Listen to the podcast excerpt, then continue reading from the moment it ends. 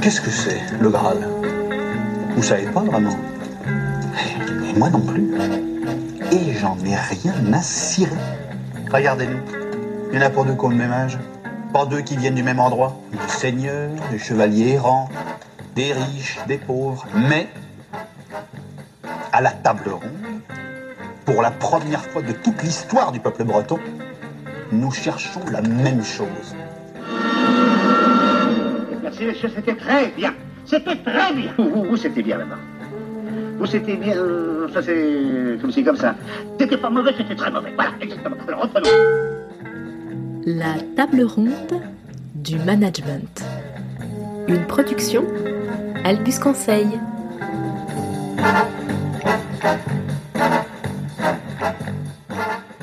Salut Camille. Salut Pat. Alors cette fois, on se retrouve pour parler de dialogue social et on va essayer de se demander comment est-ce que dans le contexte français en particulier, on peut instaurer un dialogue social constructif, de coopération. Ouais, sujet complexe euh, et passionnant. Allez, on y va. Solidarité avec la CGT. Solidarité avec la CGT.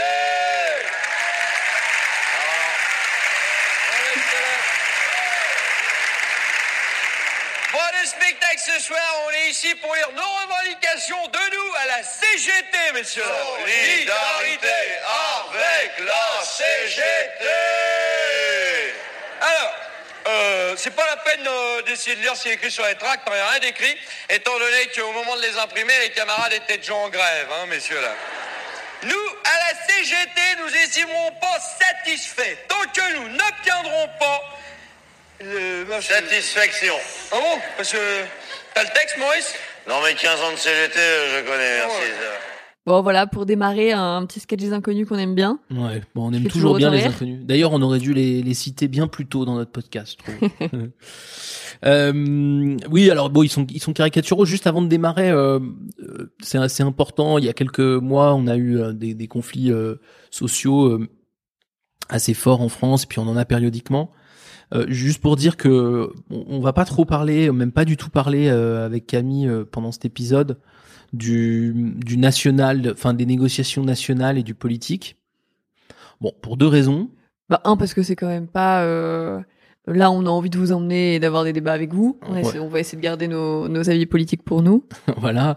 Et puis l'autre part, euh, on, on est, euh, enfin, je pense que le, au-delà du, du fait qu'on n'est pas très compétent sur le, la partie nationale, je pense que le contexte est fondamentalement différent et donc les solutions aussi, pour une raison qui est que je ne suis pas certain qu'il y ait beaucoup d'intérêts convergents euh, quand on parle de dialogue social au niveau national entre euh, euh, des, des centrales syndicales aussi différentes que euh, la CGT, euh, la CGPME, le, la CFDT, le gouvernement, etc. Mais même au niveau de la population, je suis pas certain qu'il y ait beaucoup d'intérêts convergents entre euh, euh, le, le fils de bonne famille, euh, le jeune start-upper parisien, l'immigré euh, syrien et euh, le le garagiste, français. ouais, l'ouvrier euh, dans, dans rural euh, français.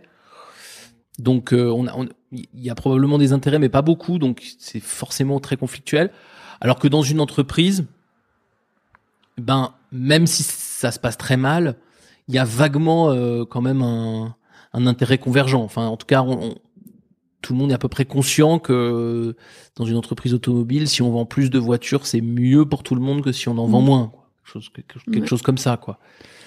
En tout, en tout cas, je pense que cet épisode il nous tient à cœur parce que le dialogue social il a toujours été là, mais il a toujours autant d'importance Mm. et il revêt une forme différente quand même avec le temps. Et- Exactement. Et, que ça ouais. nous intéresse de d'autopsier un peu tout ce qui tout ce qui se passe et comment on le on le comment le gérer aujourd'hui quoi. Au Ouais. mieux.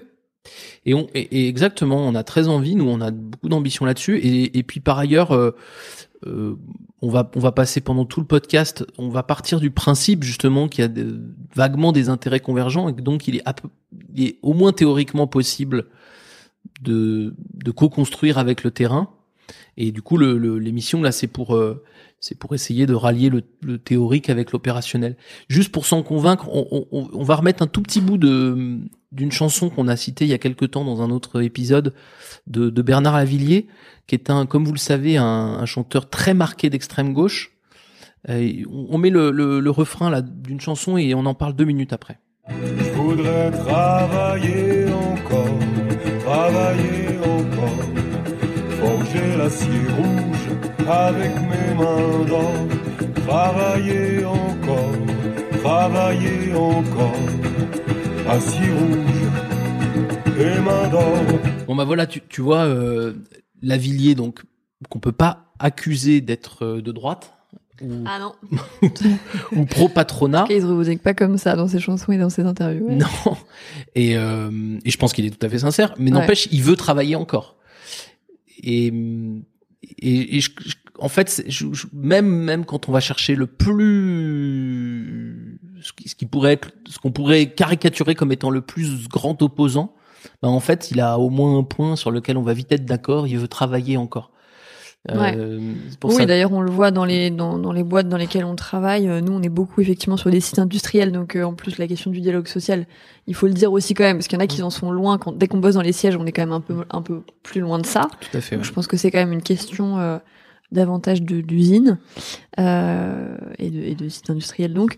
Euh, et là, on est au cœur de, on est au cœur du sujet. Et c'est vrai que les gens nous qu'on accompagne et dans les dans les équipes et les, les ouvriers, les opérateurs, enfin ces populations là, on entend rarement qu'elles veulent s'arrêter de travailler. Par contre, elles veulent travailler souvent différemment. Ouais, ouais. Donc on n'est pas en train de dire que tout est rose et que tout le monde est d'accord et que tout le monde s'aime. euh, Loin de là.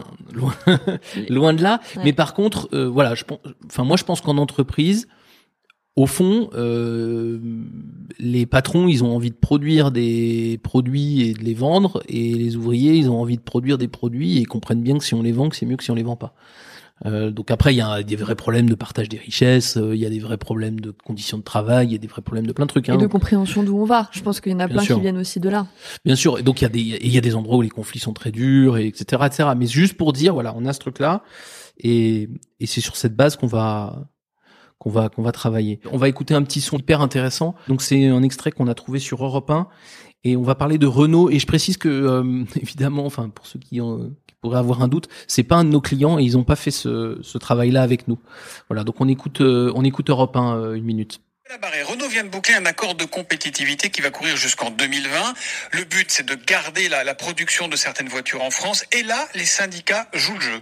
Oui, alors même que Renault euh, n'est pas le dos au mur, et c'est ça qui est remarquable, parce que souvenez-vous, la première fois que euh, Renault a signé un accord de compétitivité, c'était en 2013, et alors là, toute l'industrie automobile était en pleine crise, il y avait le feu, on, PSA d'ailleurs, le concurrent de Renault, était au bord de la faillite, fallait survivre, et dans ce contexte, on peut comprendre que les salariés de Renault aient accepté de faire beaucoup d'efforts, il y a eu 8200 départs, les salaires ont été gelés, le temps de travail a été augmenté, les mêmes remèdes d'ailleurs ont été appliqués euh, chez PSA à l'époque, avec la fermeture d'Aulnay en 2014, et avec aussi un gel des salaires. Alors, ce sont des efforts douloureux, mais des efforts qui ont payé. Des efforts qui ont payé parce que trois ans plus tard, Renault et PSA sont devenus des, des- je dirais, des champions de la compétitivité avec 5% de marge chez Renault, ce qui est beaucoup, euh, et 7% chez PSA. C'est vraiment des niveaux historiques. Et dans ce contexte, c'est dans ce contexte aujourd'hui, donc qui n'est plus du tout un contexte de crise, que Renault conclut un accord de compétitivité. Alors, vous allez me dire, pourquoi faire de nouveaux efforts si ça va mieux? Bah oui, il y a forcément quelque chose en échange, non, oui, alors, un, d'abord, euh, les bénéfices de ces efforts de compétitivité sont tangibles. Euh, Renault va embaucher 3600 personnes grâce à ce nouvel accord. Deux, l'entreprise s'engage à investir en France sur ses sites euh, français. Ça donne de la visibilité, notamment pour l'emploi. Et puis trois, le dialogue social, quand il est mené en confiance, eh bien, ça marche. On n'en est plus à se demander qui va, en quelque sorte, arnaquer l'autre. L'état d'esprit des salariés est meilleur. Jadis, d'ailleurs, on disait que Renault était une vitrine sociale. Alors, ça n'est plus aussi vrai que du temps de Billancourt, évidemment. Mais cet accord de compétitivité a quelque chose d'exemplaire. On peut être compétitif dans l'industrie en France, euh, à condition d'avoir un bon dialogue social, et ça, c'est encourageant. Bon bah là c'est là c'est euh, alors c'est le cas idéal. Je je sais pas si c'est le cas idéal dans la réalité parce que justement on n'était pas chez Renault et moi je, je je connais pas je sais pas comment ça s'est passé en réel, mais en tout cas ce dont je rêve comme résultat, c'est ce qu'on entend là. C'est-à-dire, c'est euh, non pas le fait de devoir euh, réduire de, 1000, de, de 8000 postes euh, quand on est en crise, mais c'est le fait d'arriver à avoir un vrai travail coopératif pour trouver un accord, y compris en dehors de la crise, qui permettent d'assurer la compétitivité au sens large de l'entreprise pour pour garantir son avenir, avec des vrais bénéfices sur l'emploi, mais aussi sur les conditions de travail des, des salariés euh, qui sont là et qui et qui restent là.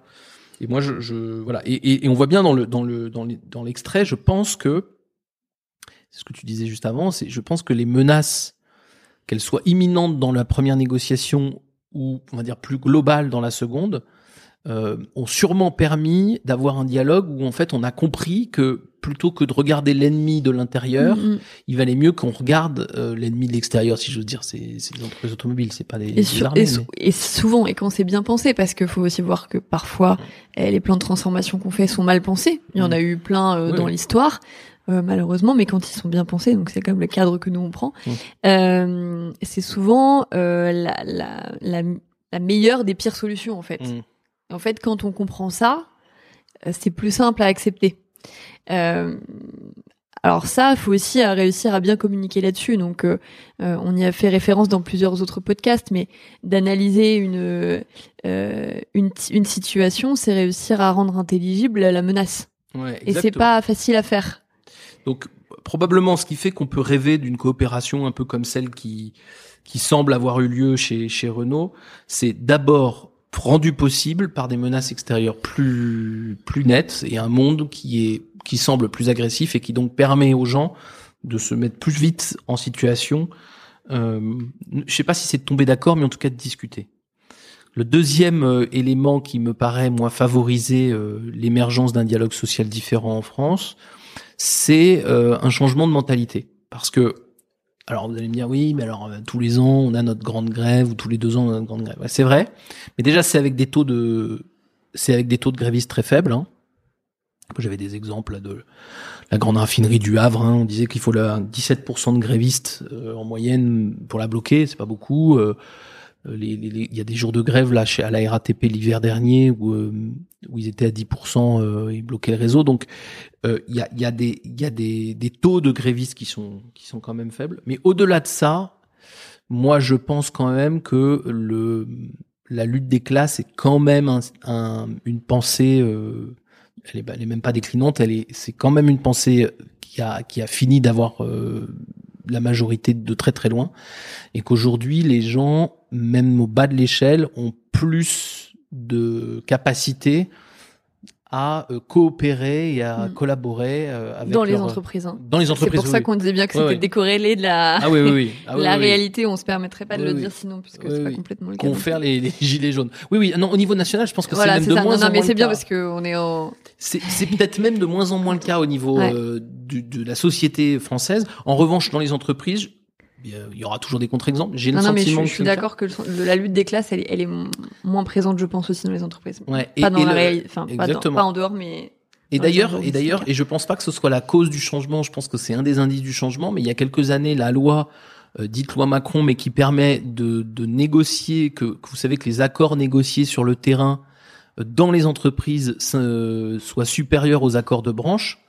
Euh, pour moi, c'est un des éléments euh, significatifs d'une ment- d'une mentalité générale qui est finalement les gens sont assez intelligents et responsables pour pouvoir négocier proche de leur réalité les, les, les accords qui sont les plus favorables. Et euh, je, je dis pas que la loi a créé ça. hein. Je pense que la loi elle est témoin de ça. C'est-à-dire qu'elle est, elle, elle accompagne Mm. ce mouvement-là. Donc moi, il me semble que les mentalités, elles évoluent. Alors elles évoluent lentement, mais je pense qu'elles évoluent et que quand on va, et comme tu, tu parlais des, opérateurs dans une usine, il y a quand même beaucoup d'opérateurs qui sont prêts à collaborer. Bah oui, Euh, énormément. euh, Énormément, ouais. En majoritaire. ouais. Majoritaire, clairement. Euh, si ce n'est, on, avait, on avait fait un- déjà un podcast là-dessus, c'était le premier sur les opposants. Mm. Ce qui est très difficile, c'est quand il y a une opposition idéologique. Oui. Et du coup, pour revenir à la lutte des classes là, où euh, vous êtes euh, syndiqué depuis que vous avez presque trois ans, parce que Oui, par J'exagère parce qu'il y a, voilà, il y a quelque chose de, il y a une filiation, euh, euh, ouais, sur le syndicalisme très forte et, et, et c'est évidemment euh, ok. Il n'y a pas de jugement à porter là-dessus, mais là, on a une opposition, on a des, des, des endroits où il y a une forte opposition, voilà, qui est de Mm. l'ordre idéologique et où là, c'est de toute façon difficile de collaborer euh, en faveur du capitalisme, parce que c'est comme ça que Ouais, ces, ouais. ces personnes-là le voient. Bien sûr, bien sûr. Et d'ailleurs, voilà. Mais en vrai, cette euh, position idéologique qui était une position très forte, on va dire après la Seconde Guerre mondiale et qui a duré pendant quand même plusieurs décennies, c'est quand même une position euh, quand même très rare maintenant. C'est-à-dire que on, on- ça existe il y a partout. Dans des idées- certains sites Oui, oui. industriels, ça existe de manière très forte, mais c'est vrai que dans la plupart, elle. euh, Ouais. Elle Ouais, est quand même très minoritaire. ouais. Il y aura toujours quelqu'un, mais euh, elle est, euh, elle est, euh, elle est minoritaire. Pour, pour, pour Comment vous on fait aider, voilà. Comment on fait maintenant? Pour vous aider, alors je sais, il n'y a pas de recette exacte, mais pour vous aider, on va, on va passer par trois, trois types de, je sais pas si c'est des solutions, en tout cas trois types de réflexions qu'on voudrait avoir avec vous. Alors d'abord, euh, il y a des choses que nous, il nous semble, il faut arrêter. Et Ouais. alors, et alors en plus, on vous, on vous, je pense que vous pouvez les stopper net. Ouais. Ces deux choses-là. Euh, la première chose euh, qu'on va stopper net et qu'il faut stopper net, même, alors je pense que c'est en fort repli, mais du coup arrêtons complètement. je, Franchement, je sais pas si c'est en fort repli. Pour, pour plusieurs raisons, mais vas-y. Bon, on va, on va déjà en tout cas, discutons-en, mais écoutons un, écoutons un des grands spécialistes euh, de la chose, Louis de Funès. Eh ben, en tout cas, on va pas moisir ici. J'ai un petit plan pour tous nous évader. Nous rentrons à Madrid, nous conspirons. Le roi répudie la reine, la vieille épouse le perroquet, César devient roi. Je l'épouse et me voilà reine. Dites, ce n'est pas moment, pas moment. Vous n'auriez pas un peu la tête qui devient énorme. Donc voilà, ce qu'on veut vous dire dans l'extrait, c'est euh, c'est d'arrêter la manipulation, ce que fait euh, en l'occurrence beaucoup Louis de Funès et, Ah bah et dans cet extrait. Et dans ce film, en Euh, et général, dans ce film. il passe son temps. Euh, Patrick appelle ça les, les calculs savants, mais Mhm. c'est ça en fait, c'est toutes les manigances qu'on peut faire pour arriver à ses fins, et en fait, qui demandent déjà beaucoup d'énergie. Mhm. Donc c'est dommage de. Vous avez, c'est des moments où il faut garder son énergie pour les choses utiles. Là, en l'occurrence, euh, ça l'est pas. Peut-être Euh, définir, euh, Ca- Camille, juste, juste pour, je vous donne quelques exemples de calculs savants qu'on voit souvent. Alors, il y en a un qui est, euh, je vais essayer de faire élire un tel euh, à la place d'un tel euh, aux élections confessionnelles. Donc là, les, manigances de ce genre-là. Euh, Vous avez euh, euh, les euh, les petites les petites tractations euh, sous le sous le manteau euh, avec un des élus pour essayer de faire euh, basculer euh, euh, basculer le l'opinion des gens. Vous avez aussi quand vous allez lancer une une négo, vous allez euh, euh, présenter un argument comme étant non négociable en sachant très bien que c'est celui-là que vous négocierez parce que euh, comme ça vous aurez donné un vous aurez donné une victoire à et, et donc ils vont se taire. Euh, pff, voilà, il y a, ah oui, il y a l'expression à chaque fois qui me fait euh, qui me fait hurler moi. C'est euh, on- vous donnez un os à ronger à vos élus. Vous avez peut-être déjà entendu cette Hmm. expression, c'est horrible Ouais. un os à ranger à vos élus pour qu'ils s'occupent pas de votre euh, principal truc. En gros, tout- toutes les manipulations qui consistent d'une façon, un peu de prestigitation, tu sais, qui euh, qui consiste à à, à essayer de détourner l'attention euh, du du point essentiel Mhm. en montrant un autre point. Euh, ou, ou en essayant de manipuler les cours. Alors, comme tu dis, ça, ça, ça, ça dépense beaucoup d'énergie déjà. euh, Ouais, voilà. et puis ça alimente le, cli- le climat de défiance dont on Mm. parlait tout à l'heure. On en parlait à l'instant, c'est ça. euh, les gens sont intelligents. Hein. Je crois qu'il faut, on le dit souvent, mais il faut partir de ce postulat-là, euh, qui est vrai, auquel on croit évidemment. Donc ils le sentent quand il y a quelque chose qui, qui cloche, qui euh, qui tourne pas rond dans votre histoire, euh, que ce soit sur le fond ou sur la forme. Oui, oui, Donc épargnez-vous ça. Oui, alors non seulement euh, non seulement les gens vont le sentir, mais en plus en plus ça marche pas. Alors là, c'est comme dans Louis de Funès, hein, c'est-à-dire que ces calculs ils fonctionnent pas parce qu'il y a trop de paramètres, parce que les choses se passent jamais exactement comme vous avez prévu. Donc vous allez gaspiller du temps pour un résultat généralement décevant sur la manipulation en cours et pour d'une façon générale globalement entamer la confiance. Donc euh, ça, faut vraiment stopper. Et il n'y a aucune raison de stopper progressivement. Vous verrez que plus tard, on a des solutions où on va vous conseiller de les mettre en place progressivement, mais celle-là, il Mm. n'y a aucune raison de mettre en place. pro- Ça veut évidemment pas dire qu'il faut tout dire n'importe comment. Hein. Non. C'est pas ça qu'on dit. Mm. Euh, mais ça veut dire qu'il faut dire la vérité, euh, peut-être par euh, euh, Par tranche. par tranche, voilà, Mm. par morceau, parce que ça sert à rien non plus de terrifier les gens. Euh, mais il faut dire la vérité avec un discours qui, ouais, qui se veut le plus honnête, le plus authentique possible, quoi. Et en tout cas, on fait pas les apprentis sorciers euh, avec des calculs dont on maîtrise pas le, le, le, le- le début du commencement et qui va amener, c'est sûr, à des, des niveaux de défiance énormes. Et donc ça, il faut vraiment arrêter. Alors toi, tu dis que ça a baisse pas trop. Moi, j'ai l'impression que ça baisse un peu. C'est sûrement que les pratiques sont un peu différentes euh, d'une entreprise à l'autre. En tout cas, euh, je vois aucune raison de continuer là-dessus. Je pense que c'est vraiment pour le coup d'un je, autre je temps. pense que ceux qui le font le font surtout par peur en fait. Hein. Hmm. Sûrement, ou par école. Hein. Mais vous voyez qu'on on peut pas demander à des à nos partenaires sociaux, aux syndicats avec qui on va discuter hein, quand on est patron, euh, d'être dans l'adulte avec nous et dans la coopération et l'écoute réciproque. Si déjà on commence à, Hmm. à avoir un discours qui est euh, qui est pas adulte en fait puisque il, il est malhonnête. Hmm. Euh, bon, c'est plus dur de l'être avec eux parce que légalement euh, on peut pas, mais alors euh, avec la société, avec le reste de la société, Mm. euh, c'est là que le, le piège il est encore plus facile. Ouais, ouais.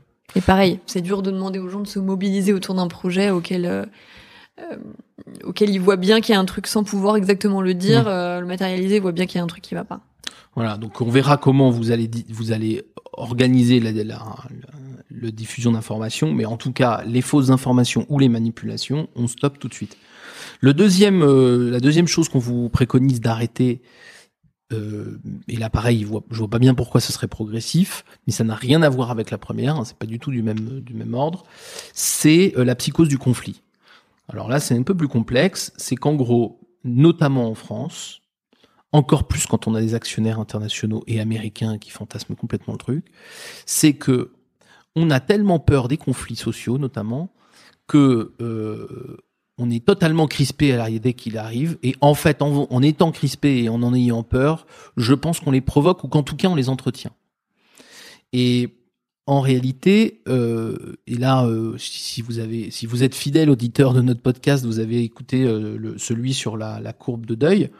Euh, en réalité, il faut comprendre que quand vous allez lancer un changement, quel qu'il soit, aussi positif soit-il, aussi bien fondé soit-il, euh, même quand il est bon pour les salariés euh, à assez court terme, eh ben, il est susceptible de générer des incompréhensions, de la colère, etc. Et la plus grosse erreur, c'est de vouloir empêcher ça. Oui, puisque de toute façon, ce n'est pas possible de l'empêcher, par définition. Alors, petit extrait sonore euh, pour nous permettre de rebondir sur le sujet. Bon, alors pourquoi est-ce que je ne suis pas d'accord? Eh oui, il faut se demander pourquoi. hein. Les gens oublient toujours de se poser la question pourquoi? Tiens, il n'y a pas longtemps, je voyais un adolescent qui était en train de casser une cabine téléphonique publique, mais il l'a cassé, hein, littéralement, avec une batte de baseball, il était là, et blang, et bang, et bling, et Et les gens autour le regardaient faire en riant, au lieu de se demander pourquoi Pourquoi est-ce que cet adolescent casse une cabine téléphonique publique? D'abord, pourquoi un téléphone public Hein, Déjà qu'il y en a de moins en moins, malheureusement. Non, parce qu'il pourra aussi bien casser son scooter. Mais non, c'est pas son scooter qui casse. C'est un téléphone public. Et puis, ce téléphone public, il pourrait le laver avec une éponge, le repeindre. Mais non, c'est pas ça qui fait, il le casse. Alors, pourquoi nous un chien? Alors là, c'est le, hum, c'est le spectacle de, François Rollin qui s'appelle Colère. Génial, par ailleurs. Euh, et il nous invite pas à, tolérer le, fait de casser une cabine téléphonique ou tout autre euh, arc de triomphe pour ceux qui s'en souviennent. Mais euh, il, nous, invite à nous rappeler que euh, la, colère est un message. Et un message de quelque chose qu'on n'arrive pas à dire autrement, hein, mais c'est un message. Il est mal dit, il est mal machin, donc c'est un message. Et en fait, quand on a la psychose du conflit, euh, non seulement on, enfin, on, on donne le sentiment de pas vouloir de ce message. Et donc, euh, la première des choses, c'est évidemment pas de se réjouir qu'une cabine téléphonique ait été cassée, mais en fait, si vous êtes dès le début de votre transformation, dans votre dialogue social, dans le respect des premiers signes de colère, vous aurez probablement pas les signes de colère les plus violents. Et donc, il faut savoir accepter qu'il y ait un débrayage, qu'il y ait une grève légère, qu'il y ait, euh, etc. Et respecter ça, parce que c'est une façon qu'ont les gens de vous donner des informations. En revanche, si vous vous raidissez à chaque fois que ça arrive, cette colère, on va dire, légitime, peut se transformer en colère violente et donc péter la, la, la cabine téléphonique. Ouais. À la limite, ce qu'il faut faire, c'est plutôt anticiper le fait qu'il y en aura, des Voilà. mouvements sociaux, des grèves, des débrayages, et avoir un plan.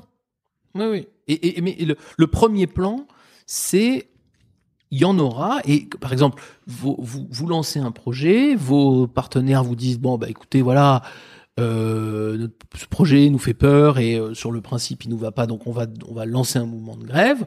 Première chose de, de- à dire, c'est c'est- vous pouvez être compréhensif, c'est-à-dire dire écoutez, je voilà, je euh, faites, allez-y,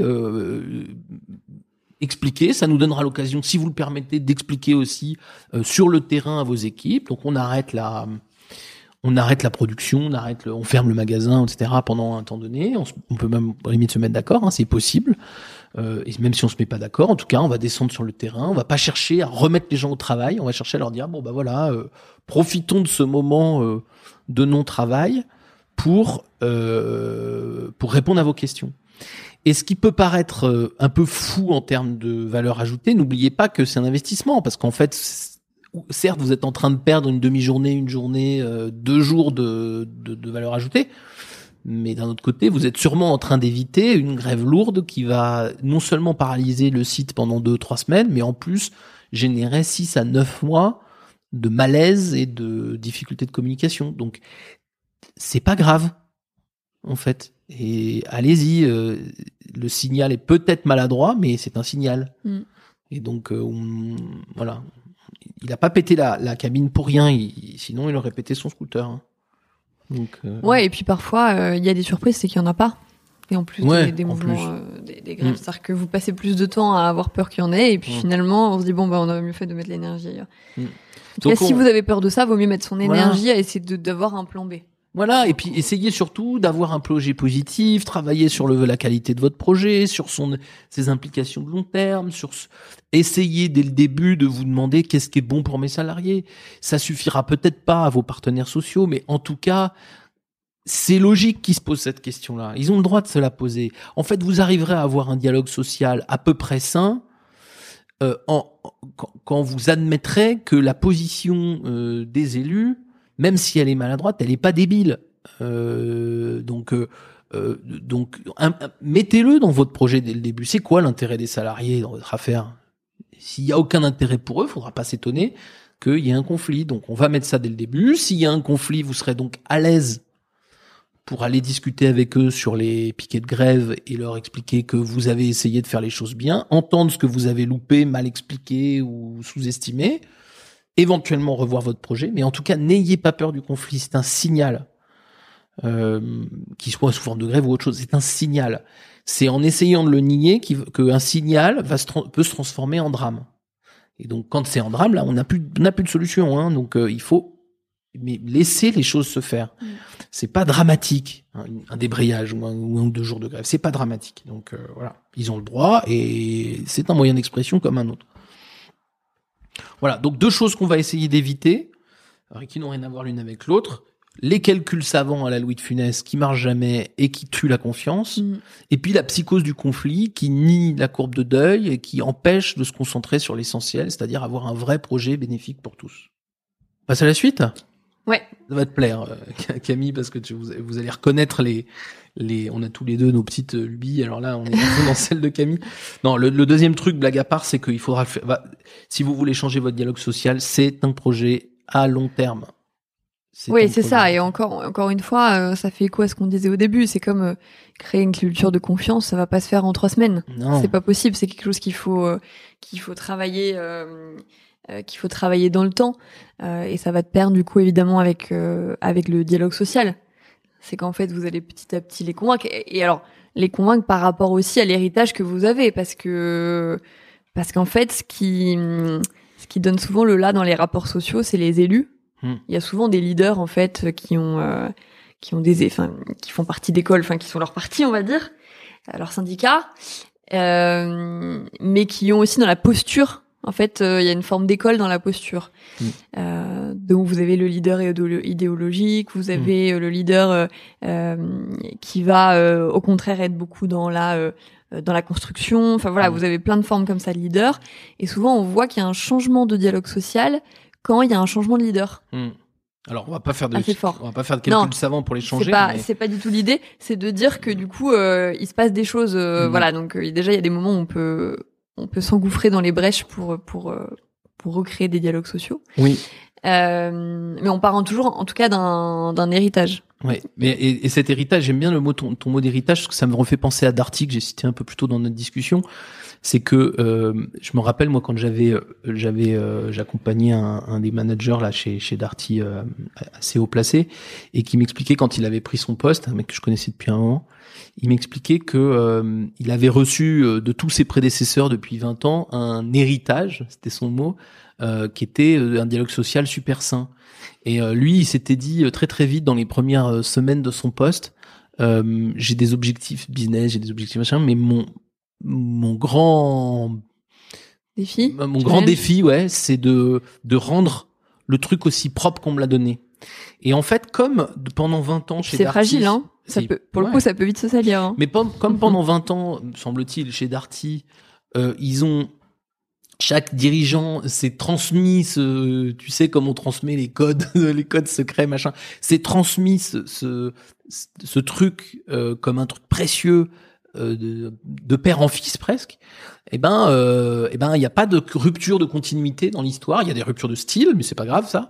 Par contre, il n'y a pas de, rupture de continuité. Donc, évidemment, euh, vous allez pas changer les trucs en un jour. Je dis pas qu'il va falloir forcément 20 ans, mais par contre, il va falloir plusieurs années parce que la méfiance qui a été euh, générée par des années Mm. de, de, de, de coups fourrés de part et d'autre, de démagogie de part et d'autre, d'agressivité de part et d'autre, Mm. et ben cette méfiance, elle va pas se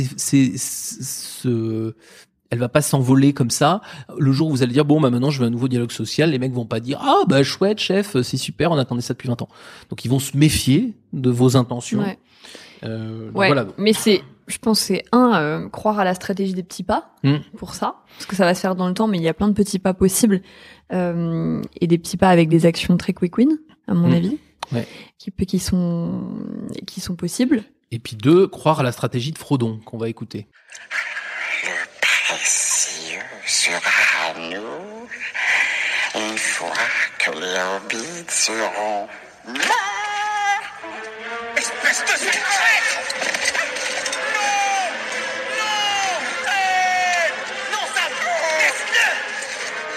entendu de sa propre bouche.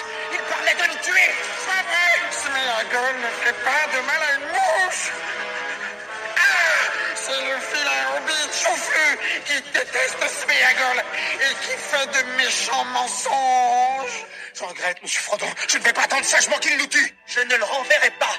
Ne voyez-vous donc pas que c'est un perfide? Nous n'y arriverons pas tout seuls, Sam. Pas sans un guide.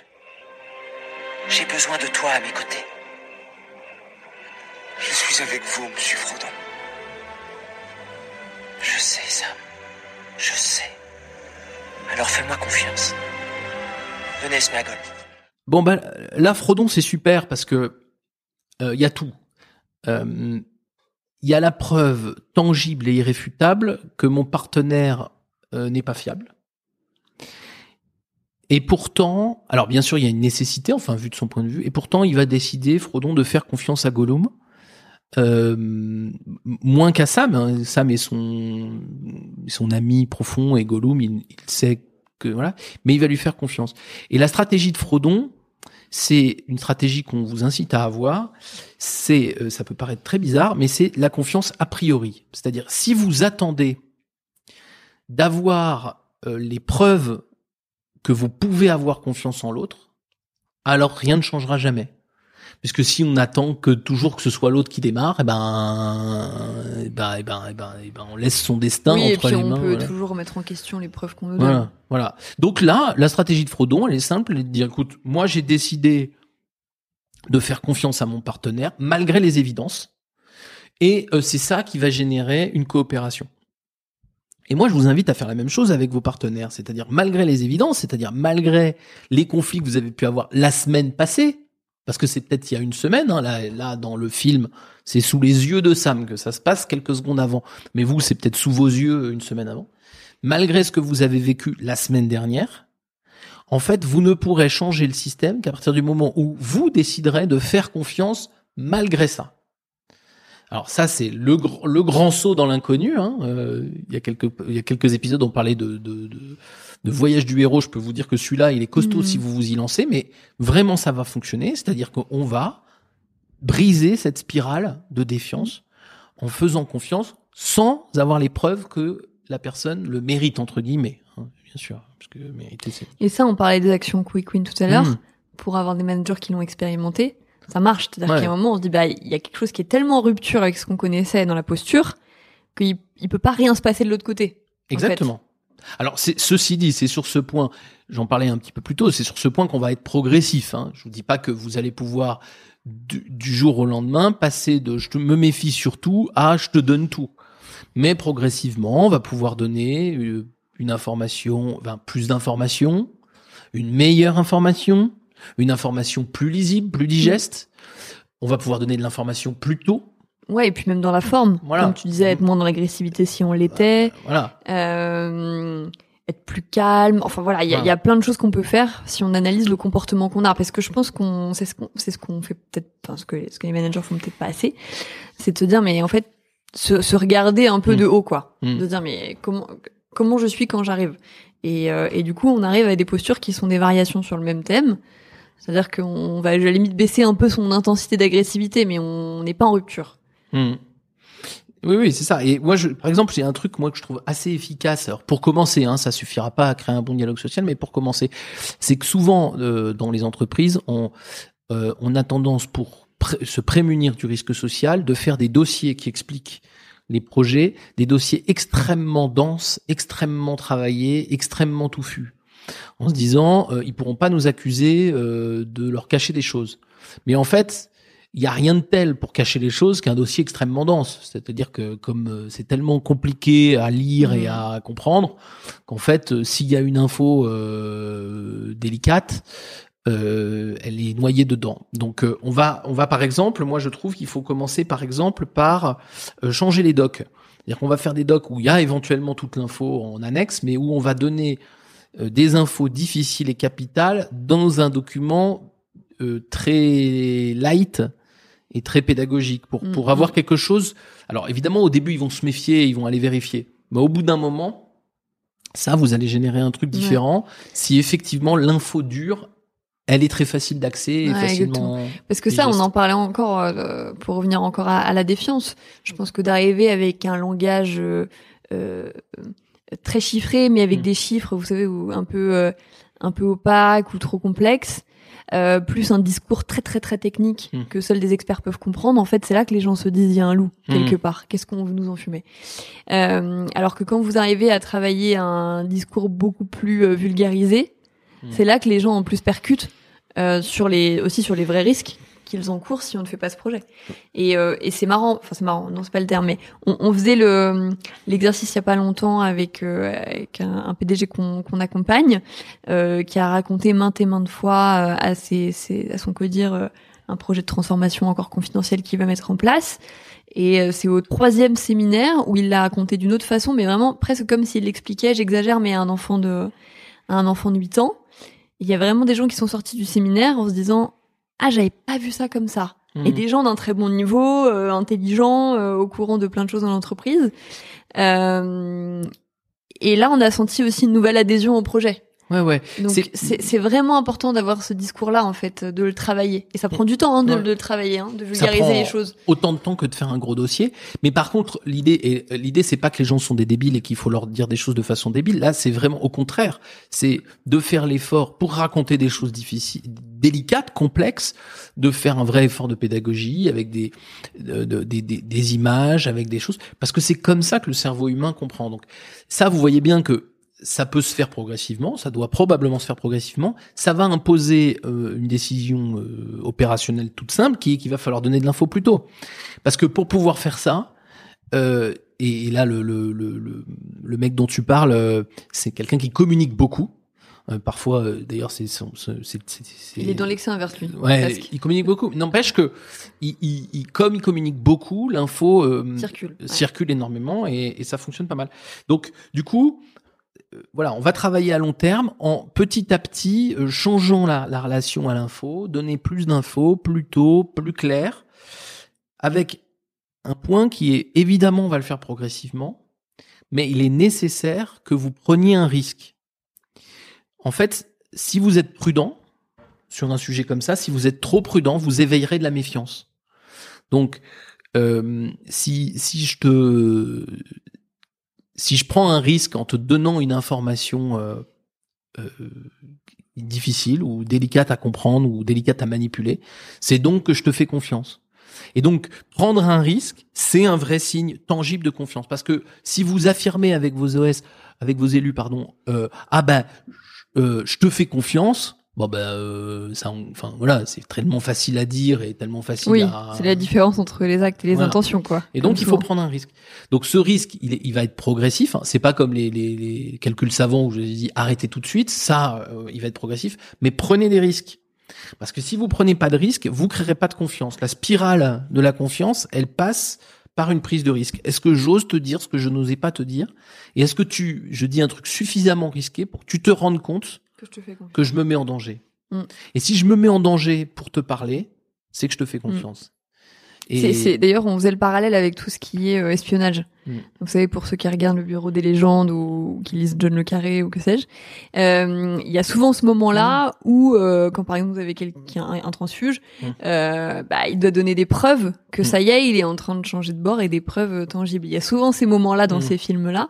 On a cherché un extrait, on n'a pas trouvé, euh, où ils doivent Il donner des documents. Ouais, voilà, ils doivent donner des documents où là on se dit ok il, il, il est ça y est il est passé de notre côté. Et, et avec les risques que ça comporte de ça y est faire confiance. Ouais, et si je reviens à mon à mon à mon Frodon avec Gollum, c'est que euh, comme il- son acte de confiance c'est de le garder avec lui, sachant que il avait tout, c'était extrêmement facile de le tuer. hein, il y avait aucune difficulté puisque, euh, euh, enfin, si tant est que ce puisse être facile de tuer quelqu'un, mais enfin, en l'occurrence là, techniquement euh, c'était facile. Il y avait euh, le, le gars était, enfin le Gollum était en faiblesse, euh, Sam était prêt à le faire avec l'arme au poing et tout, et donc c'était facile de le faire.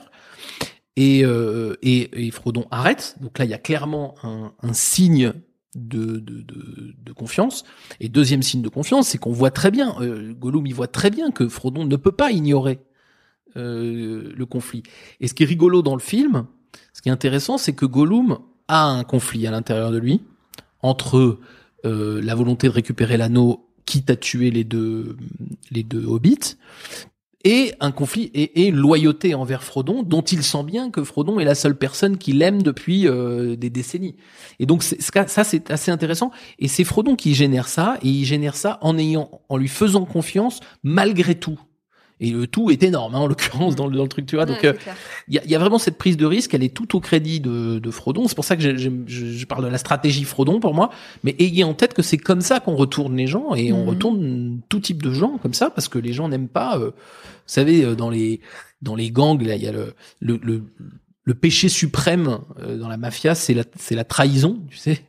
Et en fait, personne n'a- n'aime être le traître. hein. Mm. Donc, euh, faites confiance aux gens. Vous allez voir, vous allez les mettre en situation que de, si vous trahissent, bah, d'être euh, objectivement des traîtres. Et ça, ils aiment pas ça, quoi. hein. Mm. La balance, le traître, hein, tu sais comment ça marche. c'est clair Donc voilà. Donc on vous invite. euh, ça, c'est notre deuxième point. Travailler à long terme et travailler en prise de risque. ouais par rapport à ce que vous faites ça Voilà. observez-vous Voilà. faites le petit un petit diagno un autodiagnostic je pense que c'est ça faites un petit bilan de ce que vous faites déjà en termes de discours sur le Mm. fond sur la forme le faites pas tout seul faites-le avec ceux qui vous accompagnent c'est-à-dire Oui. que faut le faire avec son DRH hein, faut pas faire ça tout seul enfin avec les personnes qui sont avec vous en tout cas euh, mais pas avec votre avocat. parce avec que les votre- élus. Non, mais voilà.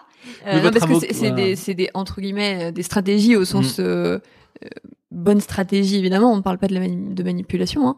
Encore une fois, on parle bien de coopération et, et d'écoute réciproque. Mm. D'arriver à ça.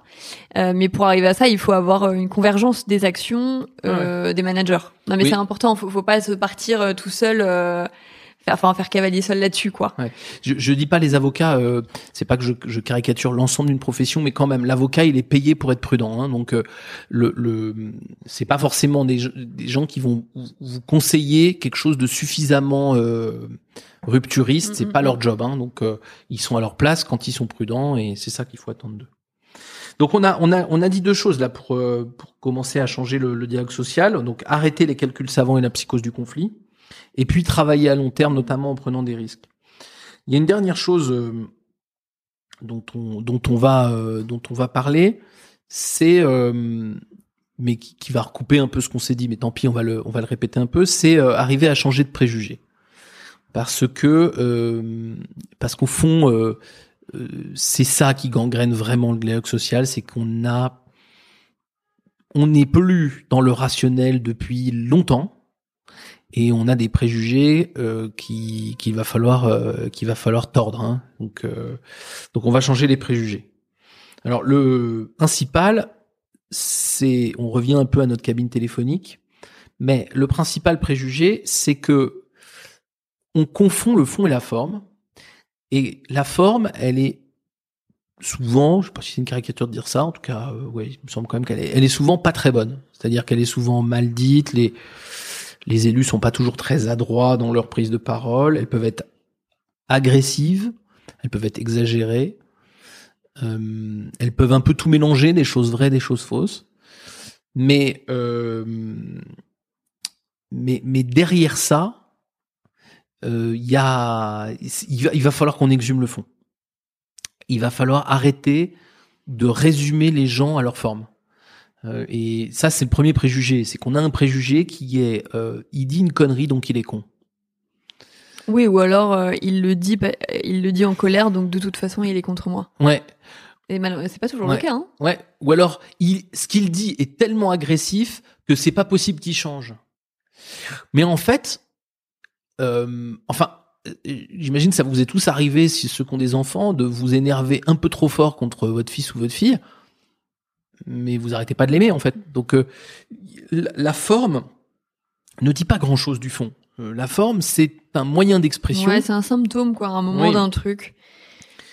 Et il il faut qu'on arrive à, à, à- à dissocier ça. Et il faut d'autant plus le faire dans le dialogue social que les élus, pour tout un tas de raisons, euh, ont, ont la sensation, consciente ou inconsciente, de devoir contrecarrer un rapport de force euh, défavorable.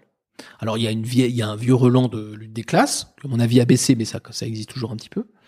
Mais il y a, il y a aussi euh, euh, le, le bah, la méfiance qui s'est accumulée depuis des années, où ils ont l'impression quand même de s'être fait avoir un nombre incalculable de fois, à tort ou à raison, hein, mais ils ont cette cette sensation-là. Ils ont l'impression que vous parlez comme dans les livres pour les paumer, donc euh, et donc du coup, euh, ils ont fini par par peur de se faire avoir, par avoir un, une stratégie qui est je m'énerve, un peu jusqu'au boutiste. C'est euh, Oui, puis, et puis pareil, je pense que pour, pour, euh, pour, eux, cette stratégie-là, elle est a priori, c'est-à-dire qu'on réfléchit même plus. On est de toute façon euh, dans l'agressivité ou dans la colère, c'est devenu Mhm. un réflexe peut-être Ouais, ouais. aussi. Et, justifié d'ailleurs, hein, Ouais, en partie, potentiellement. en partie justifié. Par l'histoire. Ouais, ouais, en partie justifié. Juste pour montrer la, la, la colère, et notamment quand, pourquoi elle s'exprime euh, de façon un peu, un peu bizarre. On va écouter. Alors, c'est une comédie, donc le, c'est totalement excessif et pardonnez-nous un peu grossier. Euh, mais on va écouter un tout petit bout des jours de, de nos jours heureux. C'est ça, hein, le titre de film. Ouais, de nos jours heureux. Écoute, Benoît, les piscines, c'est pour les enfants. Normalement, tu devrais aimer aller à la piscine. Tu comprends? Mais tu sais ce que t'es? T'es le roi des cons au pays des emmerdeurs. Un, un petit, un petit con, casse-couille, qui prend la tête, d'accord hein Un espèce de petit enculé de merdeux qui chiale sa race toute la journée. Voilà ce que t'es Connard Connard Connard Casse-toi Ça suffit de rester planté là. Toi, tu viens avec moi. Connard Petit enculé de merde Bon, on espère quand même que, que ça ressemble pas à ça, que vous êtes en plein dialogue social, mais on Oui, pense pas. surtout que là, elle, elle parle à un enfant de 9 ans, je crois. hein. En Donc, plus, en plus, en plus. Donc non non mais Euh, mais vous voyez en fait cette, ce personnage là c'est quelqu'un qui est très très euh, introverti qui sait pas comment euh, s'en sortir avec la langue et donc quand ça sort euh, ça sort pas bien quoi hein. là ça, ça- Ouais, ouais, ça ouais, exactement. Là, elle- pour le coup, elle est en rupture avec euh, son personnage euh, de l'autre moitié du film, Mhm. où elle est effectivement introvertie et réservée et elle sait pas comment faire avec les enfants. Donc là, elle part dans l'autre extrême. Mais ouais, typiquement, c'est quelqu'un qui, euh, parce qu'il ne sait pas comment faire, s'exprime par la colère parce qu'à un moment, c'est la seule solution euh, qu'elle trouve, quoi. Ouais, ouais. Et il faut, il faut vous, il faut vous rappeler un truc. Euh, il y a objectivement un déséquilibre majeur. Si vous prenez un CSE, à l'époque un CE ou un CHSCT, non un CSE, il y a un déséquilibre structurel. C'est que le CSE, il fait dialoguer d'un côté un DRH ou un directeur général, un directeur de site. Ils sont maximum deux. Ils ont des diplômes et ils sont formés spécifiquement à cet exercice. Et de l'autre côté, vous avez un certain nombre d'élus, souvent 6, 8, 10 élus, Éventuellement, en plus, vous avez des représentants du personnel nommés par des syndicats. Donc, vous pouvez avoir plus d'une dizaine de personnes qui, petit 1, sont pas d'accord entre eux. Petit 2, sont rarement formés au dialogue social, un peu à la CGT, et encore, j'ai pas l'impression que ce soit aussi puissant qu'il y a quelques années. Et troisièmement, faut pas oublier que le DRH, il est formé pour faire ça, alors que l'élu, il est opérateur ou employé. Il est formé pour faire un métier sur une machine ou sur un ordinateur ou face à, un- à des tubes à essai. Et il va faire une réunion. Et il se retrouve traité comme un bloc. À côté, alors lui, il est peut-être élu des, tu sais, des cadres. Euh, à côté de lui, il y a un mec de la CGT un peu jusqu'au boutiste, un mec de la CFDT, je sais pas quoi, etc., etc. Donc en fait, ils sont dans une situation où ils, ils- consciemment ou inconsciemment, ils sont en hyper faiblesse. Et donc c'est pour ça que dans un CSE, vous avez souvent deux catégories d'élus et une troisième qui essaye d'émerger mais qui a du mal. Les deux principales, c'est les, les, les radicaux qui sont contre tout, qui hurlent et qui vous insultent, et les passifs qui savent pas où se foutre. Souvent l'élu, tu sais, de, des cadres là. Euh, je sais plus comment il s'appelle le, le- le principal truc des cadres. Enfin, peu importe. Et, euh, et, et, et donc lui, il sait pas quoi, il sait pas où se foutre parce qu'il est un peu du côté de la direction, un peu du, enfin, il sait, et en même temps, il est, lui, il sait pas où se foutre. Et essaye d'émerger le constructif, mais quand il est trop constructif, le mec, euh, le radical, lui explique que c'est un vendu. Euh, quand il l'est pas assez, euh, on comprend pas ce qu'il dit, euh, donc c'est extrêmement difficile. Et c'est pour ça que finalement, il y a une espèce de prime à la colère dans ces moments-là. Ce déséquilibre, il existe vraiment. Euh, vous avez des gens qui sont pas formés en, en face de gens qui sont formés. Vous avez des gens qui sont pas unis en face de gens qui sont unis. Vous avez des gens qui sont hétérogènes en face de gens qui sont homogènes. C'est là que ça crée un émotionnel parfois injustifié, disproportionné, voilà. Et Voilà. qui empêche ce- cette fameuse écoute réciproque dont on parlait. Et c'est pour ça que plus vous allez alors faire des calculs pour essayer de favoriser un élu plutôt qu'un autre, ou alors faire des documents qui essayent de répondre à toutes les questions, mais alors du coup qui vont noyer le dialogue, euh, plus vous allez paumer les gens et plus vous allez donner une prime à ceux qui ont la, la, la, la position la plus facile à défendre, c'est-à-dire on est contre. On est contre tout, surtout, tout le temps. Parce qu'en fait, vous donnez un peu le bâton pour vous faire battre. Donc on va, là encore, se rappeler qu'on a en face de, nous des gens qui sont pas formés pour faire ce qu'on leur demande de faire, qui sont pas d'accord entre eux. Donc il y a de la diversité. Et il va falloir leur redonner du poids en leur donnant plus d'infos, enfin pas plus d'infos, mieux d'infos, mieux formulées, plus longtemps à l'avance, faisant plus de, de moments de pédagogie, plus de moments informels pour donner plus d'infos, etc. Et, et permettre d'avoir des gens qui sont capables de prendre vraiment des positions et qui sont pas écrasés par votre professionnalisme. Et ça, c'est- vraiment euh, vraiment très important euh, de comprendre dans quelle situation vous vous, êtes en, en CSE. Ouais, alors tout à fait. Et puis alors une de nos autres préconisations, c'est d'être proche du terrain. Mm.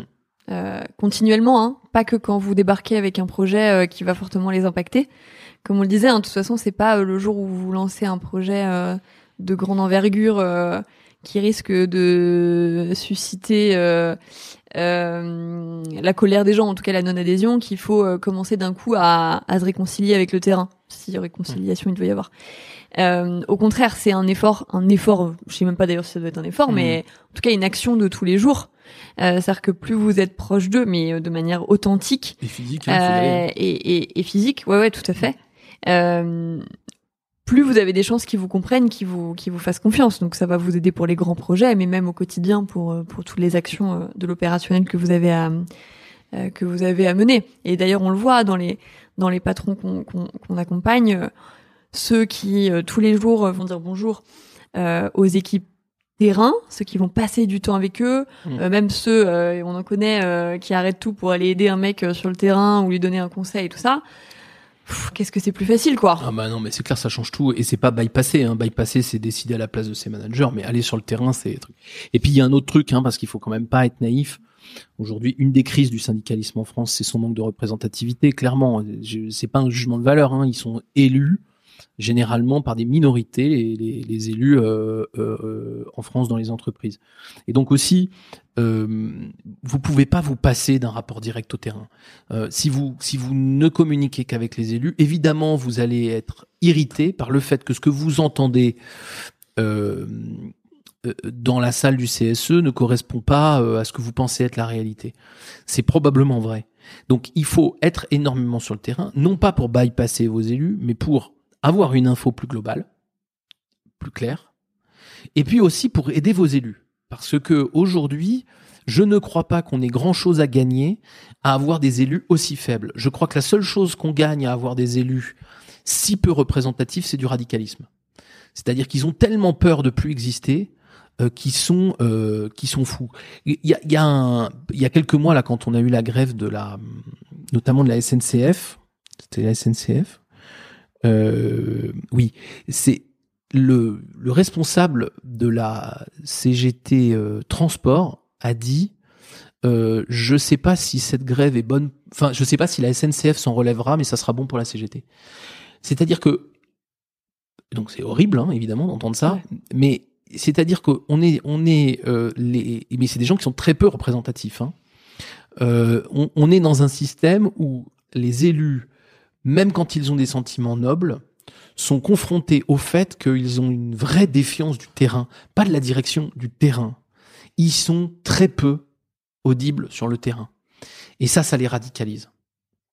Donc, quelque part, les aider à reprendre contact avec la réalité du terrain, en étant nous-mêmes très proches du terrain, et donc en, en étant capables de discuter avec eux pour de vrai, et pas dans un discours très théâtral qu'impose le CSE le plus souvent, euh, ça va aussi aider petit à petit à vos élus à se dire mais en fait est-ce que je suis sur le bon combat? Est-ce que c'est ça qu'attendent vraiment les gens euh, sur le terrain? Et non, c'est pas ça. Aujourd'hui, les gens ne votent plus aux élections professionnelles. Et c'est pas parce qu'ils ont manque de civisme, hein. c'est parce qu'ils n'ont pas d'offre. Donc euh, il, faut absolument. alors on va pas changer l'offre, c'est pas à nous de le faire, c'est pas notre job. Mais par contre, on peut être proche du terrain pour avoir quelque chose qui incite au dialogue. Euh, et, et qui va aussi aider vos, vos OS à être plus, plus performantes, plus pertinentes. Ouais, tout à fait. Et, euh, et la dernière chose qu'on peut vous conseiller, c'est d'être conscient, en tout cas de l'avoir voilà, tout, le temps en tête, que de toute façon, il y a un rapport de force. Hmm. Ouais. Euh, la lutte des classes, même si euh, c'est un concept qui décline en entreprise, on le reprécise, euh, reste encore assez présent. Hmm. Et puis, il y aura toujours, de toute façon, un écart entre euh, des cadres euh, et des ouvriers, à moins que les choses elles, elles, elles- elles changent en France. hein. Il y a quand même toujours ce système, vous savez, notamment moi qui me que je trouve toujours euh, interpellant de cadrer quelqu'un. Mm. Je sais pas, je trouve ça toujours. euh, puis on a l'impression que c'est l'action de l'année d'avoir cadré quelqu'un, même si c'est toujours super pour la personne qui est cadrée. Mais, mais en fait, du coup, tout ça, ça marque énormément une frontière, quoi. Euh, même là, on est dans des. Quand on travaille dans les usines, il y a toujours, vous savez, le bâtiment euh, des cols blancs Mm. et le bâtiment des autres. Voilà, il y a toutes ces choses-là qui sont encore très marquées en entreprise euh, et, et qui font que forcément la lutte des classes, elle existe encore. Hmm. En tout cas, la- les classes. Ouais. Je sais pas si la lutte, enfin la lutte, elle existe encore, mais les classes, c'est sûr qu'elles existent encore. En tout cas, ça existe plus de façon idéologique, ça existe de façon plus pragmatique. Et vous pouvez, on va pouvoir mettre de la coopération dans ce contexte-là. Ça va prendre un peu de temps, mais effectivement, vous n'y arriverez qu'en admettant que vous n'allez pas résoudre le sujet. Vous allez mettre de la coopération à l'intérieur d'une entreprise qui est polarisée. Euh, alors, la frontière est parfois plus- Mm. moins nette que ce que tu décris, hein, ça dépend des entreprises, mais en tout cas, c'est polarisé. Ça restera polarisé, mais ça n'empêche pas la coopération. C'est l'exemple de Renault qu'on écoutait sur Europe 1, là. Euh, ça n'empêche pas la coopération. Simplement, il va falloir qu'on change notre façon de communiquer avec les représentants, notamment de ces gens-là, et avec le terrain en général. Ça va pas changer le fait qu'il y a des polarités et des méfiances sur des choses de temps en temps et des conflits parfois, mais en tout cas, ça peut créer de la coopération. Voilà. Voilà le chemin qu'on vous propose Ouais, de, prendre et qu'on vous incite à prendre euh, maintenant et pour les prochaines années. Et pour aller plus loin, Allez plus loin. aller plus loin. Allez encore un peu plus loin. Pour aller plus loin. Alors, on vous conseille euh, deux articles, notamment, qui sont dans nos, dans nos avis euh, dans notre blog. Euh, le premier, c'est pourquoi la démocratie ne marche-t-elle pas en entreprise, qui est un des premiers articles d'Albus Conseil, enfin dans les dix premiers, je dirais. Et le second, c'est être politique en entreprise ou ne pas être. Voilà, là, vous pourrez déjà trouver quelques euh, quelques échos à toute la conversation que l'on vient d'avoir. Merci d'avoir été avec nous. Et puis, comme on vous le disait, hein, c'est un travail de long terme, donc euh, n'hésitez pas à commencer dès maintenant. Voilà, et, euh, et ben écoutez, vous y serez encore dans un mois, et nous aussi avec vous. Salut à tous. À bientôt. Vous êtes encore là? Il vous a plu cet épisode? Aidez-nous à gagner en visibilité en accrochant quelques étoiles sur iTunes et laissez-nous des commentaires comme des idées de sujets à traiter par exemple.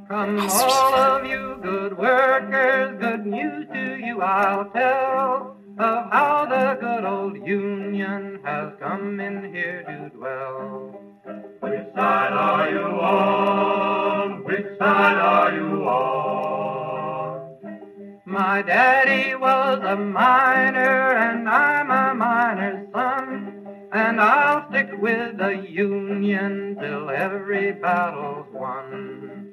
Which side are you on? Which side are you on? They say in Harlan County there are no neutrals there. You'll either be a Union man or a thug for J.H. Blair. Which side are you on? Which side are you on? Oh, workers, can you stand it? Oh, tell me how you can. Will you be a lousy scab or will you be a man? Which side are you on? which side are you